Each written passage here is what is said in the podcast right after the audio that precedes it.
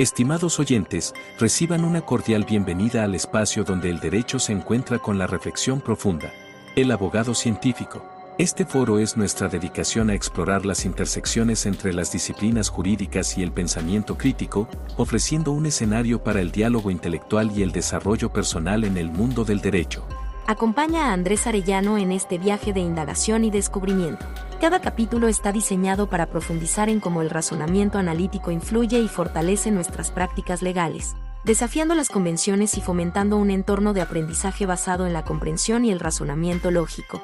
El abogado científico se compromete a ser una ventana a la exploración de conceptos jurídicos a través de la lente de la metodología y filosofía científica, con un fuerte enfoque en el análisis crítico y la evidencia. Este enfoque nos permitirá abordar temas desde una perspectiva única, desentrañando las complejidades del derecho y promoviendo una práctica legal más reflexiva y fundamentada. Así, los invito a embarcarse en esta aventura de conocimiento, donde juntos exploraremos los principios que forman la esencia de la abogacía. Prepárense para un viaje hacia la comprensión profunda y el enriquecimiento intelectual. Bienvenidos a El Abogado Científico.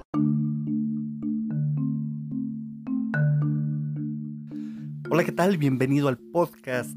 Vamos a continuar con esta serie de podcast de esta segunda temporada. Y este podcast está motivado por una publicación que se hizo en Facebook sobre un ejercicio para el razonamiento probatorio. Tuvo una muy buena aceptación, una buena cantidad o una cantidad interesante de compartidas, dado el nivel actual de likes en la página. Eso es bueno. Un alcance interesante. Entonces, eh, el ejercicio que te propongo tiene como objetivo que identifiques cómo es que el juez realiza una justificación objetiva en torno al alcance y valor probatorio de una prueba, para que tú lo utilices luego en tus argumentos bajo la misma o similar estructura argumentativa y de justificación. Eh, no deja de ser un, un silogismo, sin embargo, contiene diversos elementos a los que se está acostumbrado, ya, ya lo verás. Esto necesita de un método que es el método analítico sintético. Vamos. Antes de iniciar, te voy a compartir uno de mis secretos mejor guardados. ¿sí? Es el principio de triangulación. Este lo encuentras en libros de metodología de investigación, por ejemplo en el de Sampieri y otros más. Acude a ellos para que tengas una buena explicación sobre lo que implica este principio, porque es muy, muy interesante, ya que me ha sido muy útil en mi labor de investigación, de defensa y para mantener la objetividad en mi trabajo y no caer en un sesgo de confirmación. Por otro lado, el razonamiento probatorio es un tema del que incluso hay diplomados, maestrías, etc. Sin embargo, como todo conocimiento, puede ser mejorado o refutado. En este podcast no interesa de momento abarcar tal o cual teoría, sino que importa lo pragmático, lo que hacen los jueces en casos reales, pues con base en algunos de sus criterios es que se resuelven asuntos. No se resuelven pues con una doctrina de sujetos académicos. No se demerita el valor de lo académico, sin embargo de momento no resulta útil lo que algunos señalan respecto a la valoración probatoria como tal. ¿sí? Entonces lo que vamos a, ver es una estructura, vamos a ver el aspecto estructural, ¿sí? ya después el, aspecto de, fondo, el aspecto argumentativo, el aspecto, ya vendrá después. Ahorita el aspecto estructural es, es, importante. Y entonces esta información pues viene de un estudio analítico sintético de varias decenas de sentencias de primera y segunda instancia, por supuesto en materia penal. Eh, entonces, este mismo ejercicio te invito a realizar dándote aquí algunas pautas del mismo tal cual yo lo realicé y que la verdad fue muy, muy útil. De momento se va a dejar de lado el análisis probatorio en amparo directo. Nos vamos a centrar nada más en el ejercicio, nada más en sentencias de primera y de segunda instancia.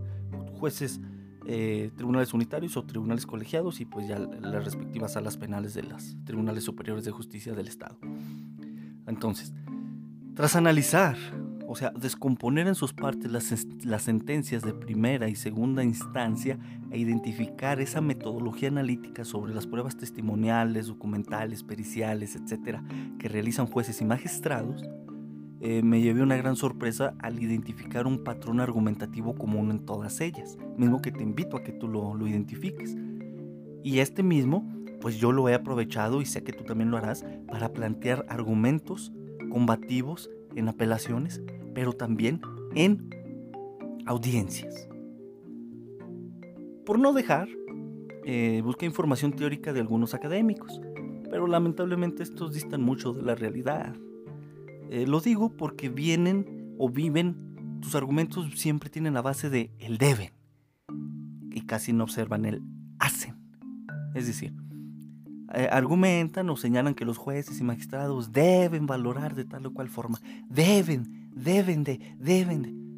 Pero pocos o casi ninguno señala eh, lo que los jueces y magistrados hacen. O sea, hacen tal o cual cosa al momento de valorar una prueba. Pocos analizan este lado, como el caso de nosotros. Vamos al grano. El Código Nacional de Procedimientos Penales señala que al momento de eh, valorar una prueba debe seguirse la sana crítica.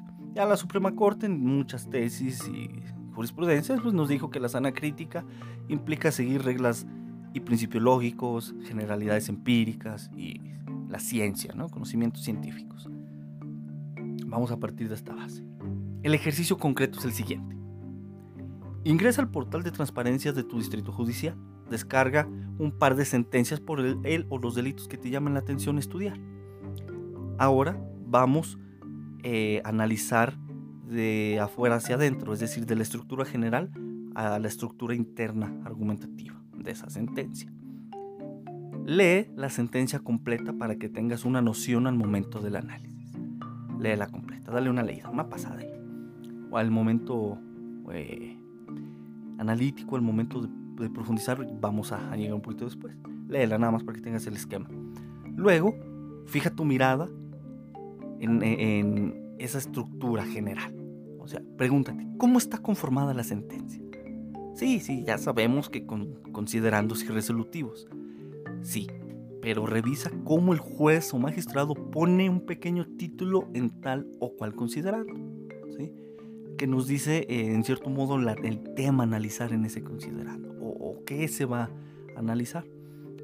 Notarás que primero inicia con, bueno, ya después de, las partes intervinientes, las pruebas desahogadas, eh, etc. inicia con el estudio de los elementos del, delito. Luego las pruebas y al final una conclusión que viene a ser la comprobación o no del delito. ¿sí? Si hay comprobación, luego sigue otro considerando con la responsabilidad. Luego otra con la individualización de las penas y así. ¿sí? Según el caso. Hay, hay asuntos en donde la individualización de las penas queda para una audiencia posterior. Bueno. Nota que es un silogismo. La sentencia estructuralmente tiene una estructura de silogismo. Ya te adelanté hace rato. Ahora, luego de que identifiques este, estos temas de eh, los considerandos totales y el titulito que le ponen a cada considerando, ahora sí, del considerando específico identifica los argumentos principales del considerando que corresponda al estudio del o los delitos, pues ahí va la valoración probatoria. Con esto hemos llegado al meollo del asunto. Del estudio de los delitos, por ejemplo, considerando quinto, del estudio de los delitos. Ahí está. Ahí nos vamos a concentrar ahorita. Un ejemplo, ¿eh? A veces los jueces eh, concentran todo en un solo considerando, el estudio de dos o más delitos. Es cuestión de estilo, pero la estructura es la misma. Sin embargo, el argumento principal, este dentro del considerando, él o los argumentos principales los vas a identificar porque a veces se acompaña de algún artículo del Código Penal, del Procedimientos Penales, del Código Nacional de Procedimientos Penales, la Constitución o alguna otra ley. También lo puedes identificar por enunciar algún principio lógico, algún fundamento científico, por lo dicho por tal o cual perito, o una generalidad empírica, o el análisis individual de la prueba. Posteriormente, quizá identifiques cómo ese argumento principal es acompañado por argumentos secundarios que fortalecen, amplían o explican, según corresponda, algún aspecto de la idea principal, los cuales no hay que desatender. Este mismo ejercicio hay que realizarlo con cada uno de los considerandos y con cada prueba que se analice o se mencione en la sentencia. analizar los argumentos principales, identificar los argumentos principales, ya sea porque se acompaña de algún artículo de la ley, un principio lógico, un fundamento científico o una generalidad empírica. De ahí los argumentos secundarios, que ya sea que fortalezcan, amplíen o expliquen la idea del argumento principal. Y esto con cada prueba. Aquí lo que interesa el momento es cada prueba, cada prueba. ¿sí? Se va a tener, vas a tener que identificar esto. Ahora sí vamos al, lado un tanto complejo. Al, inicio es complejo, ya cuando agarras la práctica es otra cosa. Es la valoración individual, conjunta y armónica y el razonamiento empleado por el juez para darle, eh, para dar el valor y justificar ese valor probatorio que le otorgó a cierta prueba. Repito, el tema así que al inicio suele ser complejo es eh, la valoración individual, conjunta y armónica y el razonamiento empleado por el juez para darle el valor probatorio y justificar ese valor probatorio. Aquí pues eh, te doy una pausa. Notarás que hay ciertas palabras que ayudan a identificar el valor probatorio. Ojo, ¿cómo sabemos qué valor probatorio le dio? Pues identificando estas o palabras iguales, similares, análogas en el argumento. Entre ellas, es apta y suficiente. Es creíble. Amerita valor probatorio porque deviene de una persona que conoció a través de sus sentidos los hechos que narró, etc. O es, eh, amerita valor probatorio porque deviene de una persona a la cual eh, la víctima le narró directamente los hechos. ¿Sí? Si te fijas en estos dos últimos, pues se hace referencia al tema del testigo presencial y de referencia. ¿no? una mera clasificación, un, un detalle que puedes observar. Eh, entonces, con estas palabras ya tenemos el valor probatorio. A ver, es apta y suficiente, es creíble, amerita valor probatorio porque viene de una persona que conoció directamente los hechos, etc. Ahí tenemos el valor. Ahora, ¿cómo se justifica? Comencemos con la valoración individual. El juez generalmente analiza cada una de las pruebas. Señala con cuál comienza su análisis, luego dice si es apta y suficiente, si esa prueba es creíble, amerita valor probatorio, eh, porque deviene a la persona que percibió a través de su sentido los hechos que narró, etcétera, etcétera. Nos dice eso. Y luego explica el por qué. Luego viene esa justificación. Entonces, por ejemplo, eh, si partimos de lo dicho por la víctima, el mismo amerita valor probatorio porque es una persona que percibió a través de su sentido los hechos que narró. Mismo que dijo, ah, y luego eh, aquí generalmente es donde radica el razonamiento, el cual parte de lo dicho o señalado en la prueba, lo narrado por la víctima, por ejemplo. También ya sea un testigo, documento, perito. Es decir, el juez eh, cuando en su sentencia hace una transcripción de lo que se dijo o quedó plasmado en la prueba. Mucho ojo aquí porque es donde también radica la debilidad del argumento del juez, pues es donde notarás si dejó de lado información relevante por parte de la prueba, ¿sí? Además eh, de si atendió de manera eh, inexacta esa información, ¿sí? En esos argumentos notarás si aplicó, dejó de aplicar o aplicó inexactamente la información otorgada por la prueba. ¿sí? Eso es bien importante, porque ahí mismo es donde radica pues, la debilidad del argumento. Perdón que sea un tantito redundante, pero es que esto es bien importante. Y esto te servirá pues ya en apelación para hacer un, un agravio. ¿sí? También porque al momento que avancemos, eso va a impactar, o sea, si se aplicó, dejó de aplicar o aplicó inexactamente la información de la prueba, pues eso impacta en la valoración conjunta y armónica. ¿sí? Este es el tema.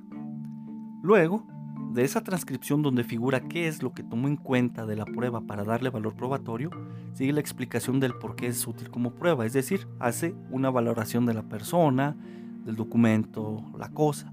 Por ejemplo, si la persona tiene experiencia, si narró explicó bien las cosas o los hechos, ya sea porque tuvo una intervención en, el caso de un perito, eh, por ejemplo, si hay reticencia, si hubo contradicción, si hubo cierto lenguaje paralingüístico como risas, ocultar cara, etc.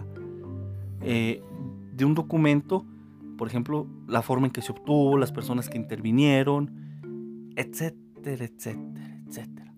Si es una cosa, pues el juez observa si por sí misma pudo, puede o no constituir prueba, entre otras cosas.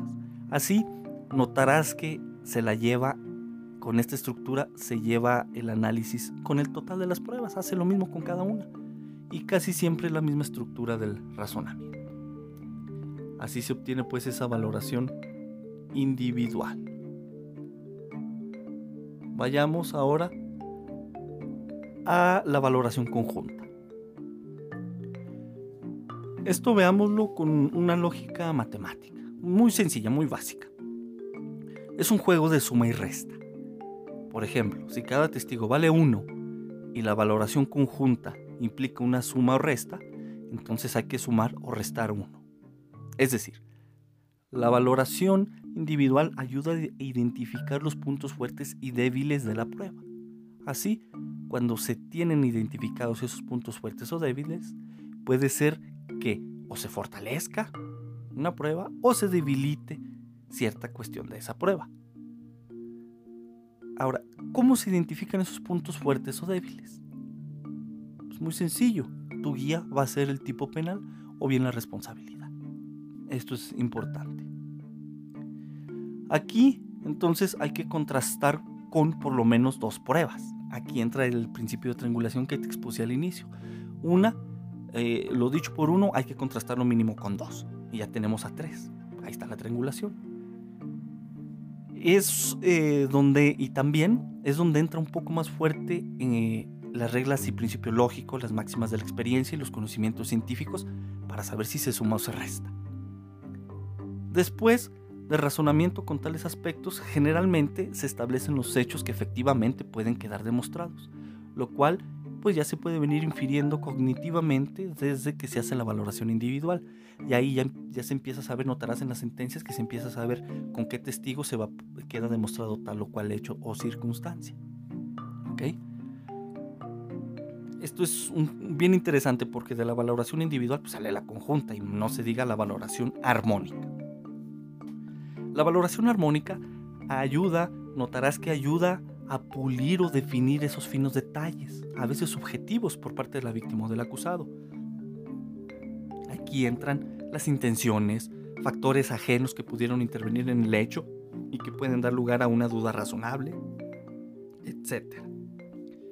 Por lo armónico, eh, podremos decir o, o noté o pude extraer que viene a ser que la narrativa o estado de cosas de la línea de la secuencia de tiempo, modo, lugar u ocasión de los hechos reviste una congruencia con la información obtenida de las pruebas, tanto individual como de manera conjunta.